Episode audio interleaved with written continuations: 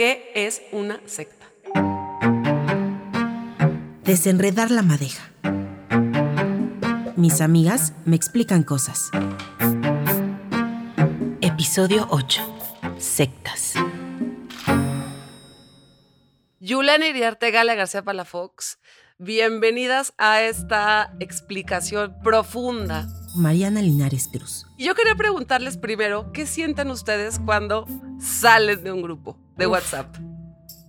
A mí me cuesta muchísimo trabajo. Siento que la gente lo puede tomar muy personal, entonces estoy ahí esperando y esperando y aguantando y aguantando, pero lo peor, lo, lo que más trabajo me cuesta es ese momento, porque yo no puedo tener un anuncio de una notificación de mensaje no leído. Yulene Iriarte.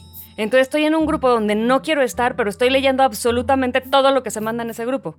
Hasta que pues te inventas, ay, oigan chicas, es que voy a estar en unas conferencias y eh, por el momento eh, me retiro, luego regreso. O sea, ah, pero eh, cobarde, cobarde, aviso y cobardemente pongo una excusa y luego ya ¿Y- ¿Y, desapareció. qué sientes? Y me consta que pero lo ha hecho. siento la tranquilidad Tra- máxima. Alivio. Tú, Galea, cuando sales de un grupo de WhatsApp, ¿qué sientes? Yo no me salgo. Esclava. Yo lo silencio. No me salgo. Yo, exactamente al contrario, Yulene, yo Galia García Palafox. quisiera que vieran la cantidad de correos que tengo Ay, sin no, abrir, la cantidad de mensajes que tengo sin abrir. Entonces, yo sí puedo tenerlo ahí sin voltearlo a ver, pero no me salgo. O sea, eres parte de la categoría de cadáveres de grupos de WhatsApp. Exacto. O sea, no vuelven, ahí se quedan, no salgo el grupo, no vacío el grupo, nada. De vez en cuando ahí como lo abro, veo los últimos 20 mensajes, Pones un emoji. pongo un emoji y otra vez. Bueno, pues resulta que hace poco me invitaron a un grupo de WhatsApp que decía bailemos salsa. A mí me gusta bailar mucho, todo tipo de bailes. Lo sabemos. Y me pareció que pues se me antojaba, ¿no? Pertenecer a ese grupo, porque además me invitó una amiga que sé que le encanta la salsa, tenía congruencia, entré al grupo eh, y era un grupo pues básicamente que compartía canciones de salsa, compartía pasos de salsa, de pronto iba, empezaba a ver como la posibilidad de haber una clase.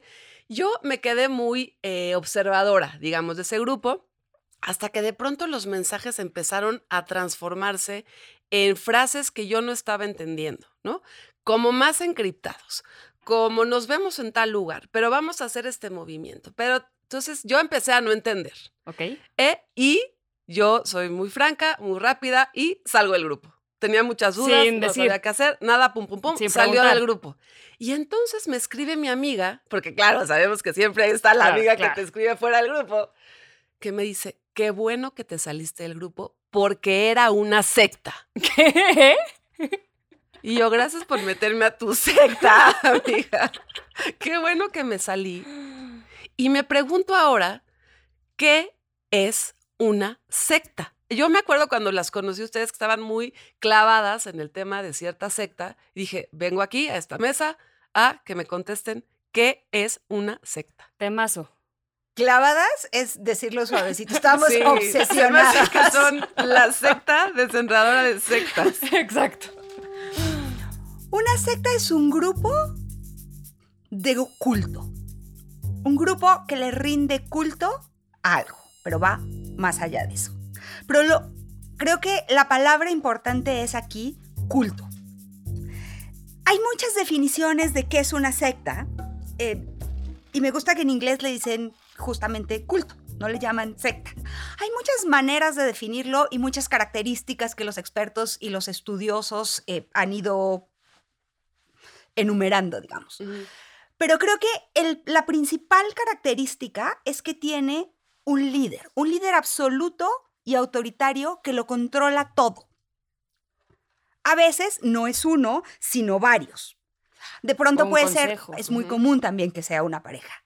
Pero este líder carismático es, un es el objeto de adoración y de culto, que tiene seguidores a los que persuade y a los que les reforma el pensamiento, digamos. Mm, me hubiera quedado ahí en esa secta. En la mayor parte de los casos, esto termina en una manera de explotación, que puede ser sexual, como hemos visto en algunos casos recientes, económica. Hemos visto muchas series donde hay como mucho trabajo voluntario e incluso explotación política. Otra parte muy importante de una secta es que normalmente este culto o esta adoración al líder viene por la promesa del líder o la promesa del grupo. Esa promesa normalmente es, todo va a cambiar, todo se va a poner muy bien, yo tengo la fórmula para que tu vida sea mucho mejor. Híjole, mano, ahí es donde se empieza a poner padre. Y además, esto lo saben pocos o lo descubrí yo. Y así como yo soy un elegido, tú también eres un elegido. Tú vas a ser de estos pocos que tienen este secreto que lo va a cambiar todo. Y sobre todo que te va a cambiar a ti y te va a volver no solo una mejor persona, sino tú, te va a dar una mucho mejor vida una vida más feliz, una vida más exitosa, una vida con más dinero, una vida con más amor. ¿Más baile? Vamos a necesitar que vayas a reportearle un poquito, Mariana. al grupo de Pero creo que, porque lo que no sé es si el baile era el método, si el baile era lo que te iba a llevar al trance, porque O el trance o era el gancho nada más, porque otra característica de las sectas es que en la mayoría de los casos el fan, el nuevo adherente, el nuevo miembro del grupo, no conoce el sistema completo. Y entonces entra de una manera o algo que termina siendo otra cosa. Hay algo oculto. Oye, y esta definición que estás diciendo, Galia, que me gusta mucho, este, pero queda un poquito como a lo subjetivo de que qué tan carismático es el, el líder, o sea, como que qué tan secta es tu secta, ¿no? O sea, como pensando en religiones. Pues muchas religiones también tienen un líder carismático, un sistema de claro, creencias que ayuda a los miembros en sus momentos difíciles, etcétera, ¿no? Pero creo que para identificar el culto también es importante ver el comportamiento de los miembros de ese grupo y la manera en la que ceden o no su capacidad de pensar o si son manipulados y explotados. La parte es así muy clara que dijiste, ¿no? Que pueden ser explotados financiera o sexualmente o de alguna otra manera. Pero ¿por qué la gente entra a una secta? ¿Por qué es algo que pasa comúnmente? ¿Porque perteneces? A mí, qué cosa, esa, esa pregunta me encanta, porque muchas veces dices, híjole, no. O sea, tu amiga, pues ahí cayó en la salsa, pero a mí nunca me pasaría, ¿no? o sea, como que muchas veces los que no estamos en una secta pensamos que hay algo como de inferioridad en quien acaba entrando en una secta, como que es, es un poco más, será débil o, o fácil de engañar. O, O, sea, fácil la de... relación con tu autoestima podría ser. Podría ser, eso es lo que yo es como que Opinas. pensaba, ¿no? Pero resulta que todos los expertos dicen, no, a ver, la gente que acaba entrando a una secta es igual o más inteligente que la gente que no acaba entrando a una secta. Entonces, ¿qué es lo que pasa? Creo que un poco la respuesta está en que no es quién entra a una secta, sino cuándo invitan a esa persona a formar parte de una Estar secta. en el lugar equivocado, en el momento equivocado. Esto que dice Yulene es muy interesante porque todo el mundo ha estudiado como cuál es la personalidad que es de sectas, ¿no? Y yo recientemente escuché a una amiga decir, yo soy de sectas. Y a lo mejor sí existen tales personas, fuertes declaraciones. Y sí ha habido algunos estudios que han encontrado, por ejemplo, en Estados Unidos, que hay más gente soltera en sectas que gente eh, con pareja. Hay más gente de clase media que de, de, que de clases bajas. Eh, hay más gente que fue a la universidad, lo cual me gusta un poco este perfil Podría para ser un poco sacarnos esta idea. de- contraintuitivo. es contraintuitivo, claro. Y luego hay algunas otras cosas o algunas otras características, por ejemplo, como que eh, estás en un momento de insatisfacción en tu vida, ¿no? O en una depresión, o en un momento de ansiedad, o te quedaste sin trabajo, o una pérdida grande. Y hay una característica que a mí me llamó mucho la atención, que es que hay baja tolerancia por la ambigüedad. ¿Y qué quiere decir esto? Esto quiere decir que es gente que no le gusta la incertidumbre, que, no, que no ha entendido que la vida es blanco y negro, que a veces es buena y que a veces es mala. Entonces está buscando este sistema que le va a resolver todo y que le va a dar certezas. Por eso es tan común que muchos de los adherentes sean jóvenes. Ese momento en tu vida donde no te has dado cuenta que la vida pues es blanco y negro y que a veces es más negro que blanco y que hay muchos tonos de grises.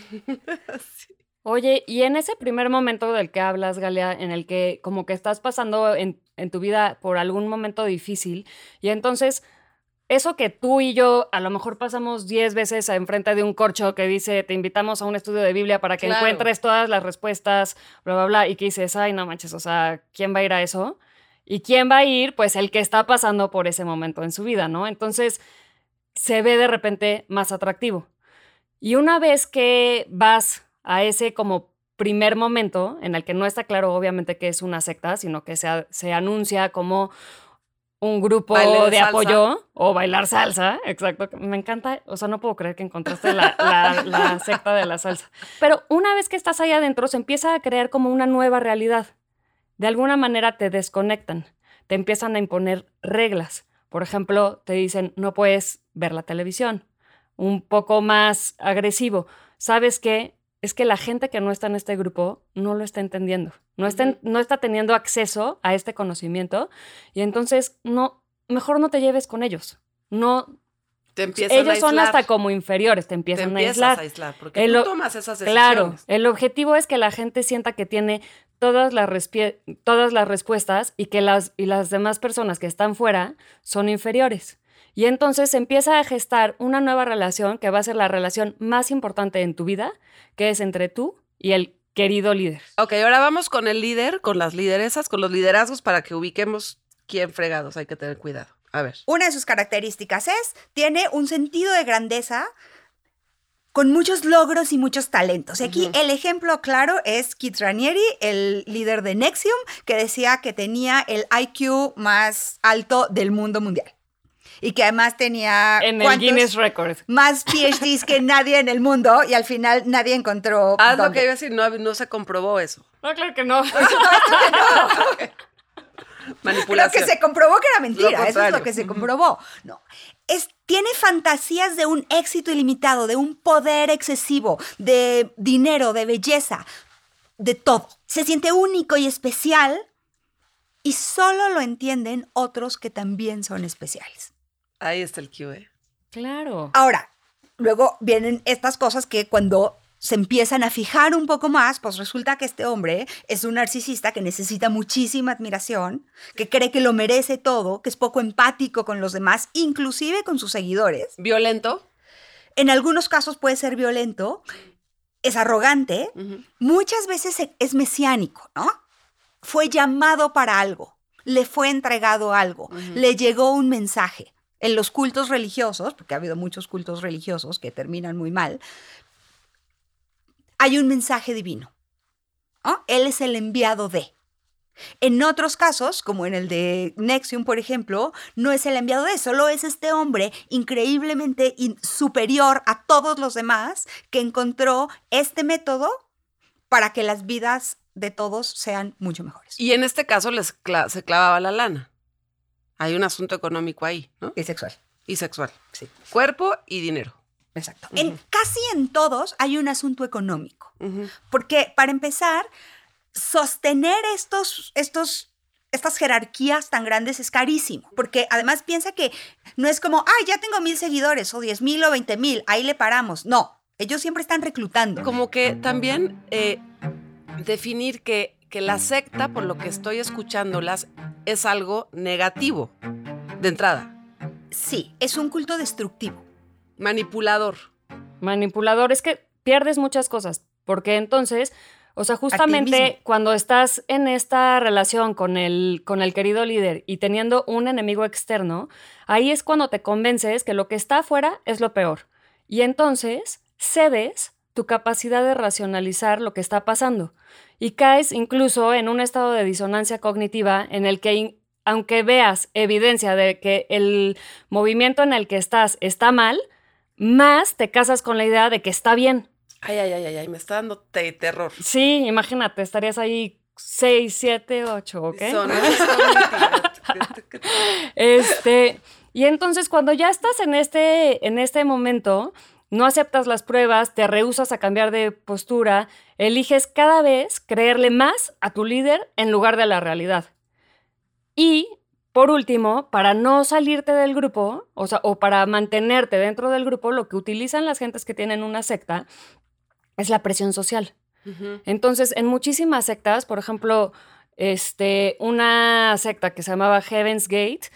Eh, ¿En Estados llega- Unidos? En Estados Unidos. Es una secta que terminó haciendo suicidio masivo, pero la primera vez que se habló de suicidio simplemente fue, a ver, no hay, nadie está proponiendo nada, pero si llegara el momento de que llegan los ovnis del espacio exterior a recogernos y te tienes que deshacer de tu vehículo, que es tu cuerpo, o sea, suicidarte. ¿Estarías dispuesto a ir con nosotros? Ujú. Y entonces estás en una reunión con 25 personas, parte de tu culto, y van diciendo uno a uno, pues sí, sí, yo estaría dispuesto. A ver, anímate a decir que tú no. Piensa también que hay, le llaman love bombing, ¿no? Bombardeo de amor. Órale. Exacto. Esa es una de las técnicas que Eso sí utilizan, es muy ¿no? salsa. Entonces, eso se sube. claro. Imagínate. Bombardeo de amor es totalmente el título de una canción de salsa. Five, six, seven, eight. O sea, ¿hay amor y cariño en todo esto? Al principio. Al principio hay amor y cariño. Cuando Claro. te están tratando de atraer al culto, ¿no? Y cuando tú estás, y cuando te están, digamos, bajando las defensas, empiezas a recibir mucho amor de gente que quiere lo mismo que tú o que te hacen creer que quieren lo mismo que tú. Y Entonces estás tan necesitado y, te- y estás recibiendo tanto, tanto apoyo, tanto cariño, tanta comprensión. Y formas parte de este grupo, de lo que decíamos, como de los que saben y de los que entienden y de los que tienen la llave, ¿no? Que los de afuera no. Entonces también, ¿por qué te irías con los losers de afuera que no saben nada de esto? ¿Vieron el documental de Wild Wild Country? Claro, me acordé ahora. O sea, que de repente llega el líder de estos chavos hippies que están ahí cosechando su propia comida y llega con sus 47 Rolls Royce. O sea, Wild Wild Country la pueden encontrar, es una serie que está en Netflix y que, hiper recomendada. que tienen que ver. Si te Hay que clavas, verla. tremendo. Y aún así no, se me, no me explico. O sea, no me explico por qué puedes llegar a ese, pues, ay, lastimarte, autolastimarte. Porque no te has dado cuenta. Una característica que- además es que el fin justifica los medios.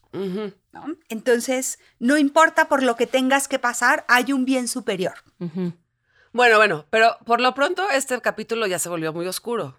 Un poquito de luz, ¿hay alguna manera de pertenecer a una secta que no necesariamente implique tatuarte una lagartija en la frente? Pues mira, yo traigo un libro que se llama, en, en inglés me gusta mucho más el título porque es Cultish, como cultoso. Ajá. En español se llama Cultos, el lenguaje del fanatismo. Y este eh, Se los ponemos en las redes. ¿cómo se los ves? ponemos en las En redes. arroba es de Amanda. Montel. Eh, y habla un poco, eh, o arranca hablando de dos amigas o personas que ella conoce que estuvieron en California más o menos al mismo tiempo. Una termina metida en un culto que es como una escisión de la cienciología y la otra está metidísima en su grupo de CrossFit. Y entonces Ojo, empieza eh, a ver, Ojo. empieza a ver que hay ¿Por qué no hago ejercicio? que hay- sí, no inventes. No, Se prenden las alarmas, no nos dejen de escuchar. ver, las Por eso no tengo tenis. Evidentemente, eh, son dos fenómenos completamente diferentes, pero esta onda de lo cultoso o cultish, como que se ha ido permeando a otros, a otros lugares de la vida donde de hecho puede resultar en algo que pudiera ser positivo. Entonces, ya hay como muchas organizaciones que empiezan a utilizar el lenguaje de los cultos adentro de sus organizaciones. Entonces, si tú trabajas en alguna empresa de Silicon Valley, ya tienen como que el nombre, ¿no? O sea, la gente que trabaja en Google no son trabajadores de Google, son, Son Googlers. Googlers. Gnomos. Son Sí, ya no- Googlers. Y, si ya no trabajas ahí, eres ex-Googler. Exacto. O sea, empiezas Pero a es como generar. aquí, o sea, las madejas somos las Claro, madejas. claro. Por eso te digo, no es que Google sea un culto. Repito, no es un culto. Pero. Las madejas tampoco. Buscamos patrocinio. Exacto. Pero hay unos elementos que ayudan a formar grupos y e identidades grupales. O sea, ya sabes, la típica, eh, pues ponte la camiseta de la Una empresa. canción. O una canción, o tienes el colegio que tiene su himno. O sea, siempre empiezas creando una comunidad y una solidaridad y se establece, sí, un nosotros y un ellos, que eso uh, ya empieza a ser un poquito feo, pero bueno, sin ser Negativo, criminal, ¿no? exacto, negativo. Este, se crea una comunidad y una solidaridad y se alinean valores colectivos que justifican comportamientos como tener una cierta ideología. Los presidentes pero también los que- tienen sectas. Exacto. Y entonces podría ser que haya un como culto, le llaman los expertos como un culto ético. La diferencia es que el grupo ético siempre es sincero en cuanto a lo que cree, lo que quiere de ti y lo que espera al hacerte miembro. Y que si lo abandonas, o sea, si te vuelves un ex Googler, nada está en riesgo. La herramienta principal es el lenguaje. Y eso ha llegado al marketing muy cañón. por- Y un estilo de vida. Un ¿no? estilo de vida, Entonces, claro. Pero eso no es No secta. tomes, No, no, no, no. fumes, ¿no? De preferencia sé vegano. Exacto. Pero digamos, es cultoso. O sea, Cultoso como, por ejemplo, irle al equipo, a un equipo de fútbol, ¿no? exacto. Sí. La secta del América. Por supuesto. Saludos a la gente que le va a la América. Este, Sa- los la superfans de, de- de los algo. Pumas. o los emos, o los frikis, o yo qué sé. Pero eso no es secta, es simplemente. no culto. necesariamente, Un exacto. cultish. Es un grupo, que Grupo. tiene, que sí tiene un lenguaje, pero que son mucho más claros y que no te están tratando de explotar ni de manipular. Oye, pero bueno, todo esto del lenguaje me lleva un poco a hablar de este concepto de lavado de cerebro. Que lavado de cerebro muchas veces es como lo que se usa para disculpar a las personas que participan en una secta, de- como que güey, no sabía lo que hacía, me lavaron el cerebro y pues hice todas estas cosas que a lo mejor son incluso criminales, ¿no? Es como la defensa. Cuando los participantes de una secta llegan incluso a un juicio, la defensa es, lo tenían controlado, le habían lavado el cerebro. Y resulta que todos los expertos dicen, a ver, el lavado de cerebro tampoco existe, o sea, tampoco es este como que un líder todopoderoso y, y te puede mangonear todo lo que quiera. Es un proceso largo, complicado y depende de que tú también estés dispuesto a ceder muchas de tus o sea, capacidades. Ahora- la- el concepto de responsabilidad individual, propia personal. es muy importante porque sí nos pasa en los relatos de las sectas que ellos tienen la culpa, ellos me indujeron, ellos, pero ¿y tu responsabilidad o en qué momento de tu vida estabas que te llevó a tomar esas decisiones que luego te diste cuenta que pues no eran las adecuadas, ¿no? Ahora, también es cierto que la mente es bastante frágil y bastante más maleable Ay, de sí, lo que nos carambas. gusta pensar, ¿no? Totalmente no. 100%, Me pero gusta la mucho esto de la palabra lavado de cerebro, porque la verdad es que yo ahora me doy cuenta que lo entendía mal. Porque lavarte el cerebro es dejártelo limpio para después ponerte lo que yo quiero, para desconectarte de tu realidad y después ponerte en el cerebro ya blanco y limpio lo que yo te quiero poner. Es un proceso de tres partes, le llaman em, descongelar, cambiar y recongelar. Entonces, te descongelo, ¿Cuál controlo, carne? controlo tu ambiente, ¿Sí? te vuelvo miedoso, desamparado, Vulnerable. vulnerable. A partir de eso, empiezas a necesitar afectos, creas apegos, cariños, llega el, lom- el club bombing que decíamos.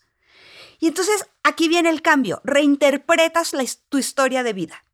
Ya no tienes todo el sistema de creencias que tenías, empiezas a ver tu vida de, esa manera, tu cerebro está limpiecito, eres Mm. totalmente vulnerable y entonces Ay, no. Aquí viene lo nuevo, el nuevo sistema. Y te vuelvo a congelar. Amigas, aquí yo les voy a hacer una petición. Importante porque se va a publicar en un programa, la gente lo va a escuchar. Hay testigos. Si en algún momento ven Estás bailando Que salsa yo- desenfrenadamente. me estoy viendo involucrada en algo de lo que están contando, por favor, sí rescátenme. Intervención. Que algo que decíamos Yulene y yo cuando estábamos obsesionadas con cierta secta. En el año 2019. Ah, que cuando la gente que conocíamos nos contaba lo que pasaba en esa secta, pues la verdad es que te decían cosas como que eran súper obvias o muy clichés, ¿no? Como, O sea, como que este cuate descubrió una tecnología para, eh, para aliviarte de, tus, de tu niñez, ¿no? O sea, de traumas de la niñez. Tienes que superarlos porque bla, bla, bla. Sí. Y tú así de, o sea, eso es lo que hace toda la gente que funciona bien en el mundo, ¿no? claro. Yo creo que en el siglo XXI llegó un momento en el que pensábamos que ya habíamos ganado la batalla de los, que los valores liberales habían ganado una batalla, que íbamos a tener pluralismo y tolerancia y que eso era un dado. Y mucha de la gente que se ha metido a cultos antes, este, era porque se sentían excluidos de la sociedad. Y también porque, como dijo Galia en algún momento, o sea, ellos genuinamente pensaban que, que iban a construir un mundo mejor. Uno de los fenómenos más peligrosos que échenle ojos si no han oído, pero ha estado en las noticias este, desde hace un par de años, es este movimiento conocido como QAnon. QAnon es un movimiento que se da en una red social que se llama 4chan, en donde Q, un supuesto trabajador de inteligencia de Estados Unidos, empieza a diseminar verdades o sea, una realidad alterna completamente fuera de, lógica, eh, sobre todo en contra del gobierno republicano, de Hillary Clinton, de Barack Obama y compañía. Y todo este movimiento, este culto, digamos, aunque no cumple al 100% con el líder carismático único con el que tienes una relación, este, empieza a generar un tipo de culto o una secta de personas que desde su casa, o sea, geográficamente están en lugares completamente diferentes, pero empiezan a seguir a los gurús y promotores que traducen los mensajes de Q. Nadie sabe quién es, pero se genera una nueva doctrina y se incita a la violencia. Este movimiento son esas personas que vimos tomar el Capitolio de Estados Unidos, algo impensable. Y hay historias en internet y en las noticias y tal de muchísimos familiares que dicen, perdí a mi mamá a QAnon y funciona como una, como una secta. Entonces a lo mejor vamos a tener que empezar a cambiar nuestra definición de culto. Complejísima madeja. Compleja. Pero me gusta este último, esta última frase que dices, Yulene, como empezar a entender diferente también a qué te agrupas, a cuántos grupos de WhatsApp quieres pertenecer incluido también. Y, y tener una red también sólida que te pueda dar señales de tu propio estado anímico, emocional, este, racional. Eh, échame un libro o una serie para que yo pueda ya acabar de entender este tema. Yo voy a darles dos juntos. Under the Banner of Heaven de John Krakauer es un libro maravilloso que no sé si acaba de salir o está por salir una serie. Yulene. Ahí les va. Escuchen el podcast Heaven's Gate. Es increíble, especialmente porque el host del podcast, que está muy bien hecho y que te cuenta la historia desde varios puntos de vista, pero él formó parte de un culto cuando era niño. Ahora, tenemos estas historias que ya son series, ya son libros, ya son volúmenes, ya son leyendas, pero también ojo en la vida cotidiana a las sectas eh, que uno entra sin saber bien a bien qué es una secta, digamos. Grupo de salsa grupo de salsa, digamos ciertas dietas, ¿no? Digamos también ciertos gremios, ciertos oficios, pertenecer o no pertenecer a, algo que, tiene que ver con tu propia profesión y si no perteneces no eres tan bueno o tan buena como debería ser. Nada que sea absolutista, ¿no? Nada que te vaya a resolver todo de golpe. Y tener mucho ojo, Galia, creo que en, en lo que estás pensando, otra vez, no, no quiero, aquí Yulene ya me va a echar una cara, pero como que tu, Te resuena. Tu intuición sí debe ser algo que tengas que tener alerta. Yo algo no me resonó en ese chat, no supe qué y no sabré qué, pero hay algo que no estaba bien, ¿no? Hacerle caso, hacerle caso a que eso no... Pues no dejes que nadie piense por ti. Sí, ningún grupo que te limite. Desenredar la madeja, un podcast que investiga y explica para dudar juntas. Un podcast de Galia García Palafox, Yulene Iriarte y Mariana Linares Cruz. La edición y producción de este podcast es trabajo de Florencia González Guerra. La edición, musicalización y mezcla es de Arnulfo Flores Solares. La música original es de Amado López. Agradecimientos especiales a Brenda Sánchez en la transcripción, Mike Ángeles en la estrategia de promoción y Dominic Durán en el diseño gráfico, con el apoyo de BHD Studios una producción de Coclea Experiencia Sonora, Ciudad de México 2022.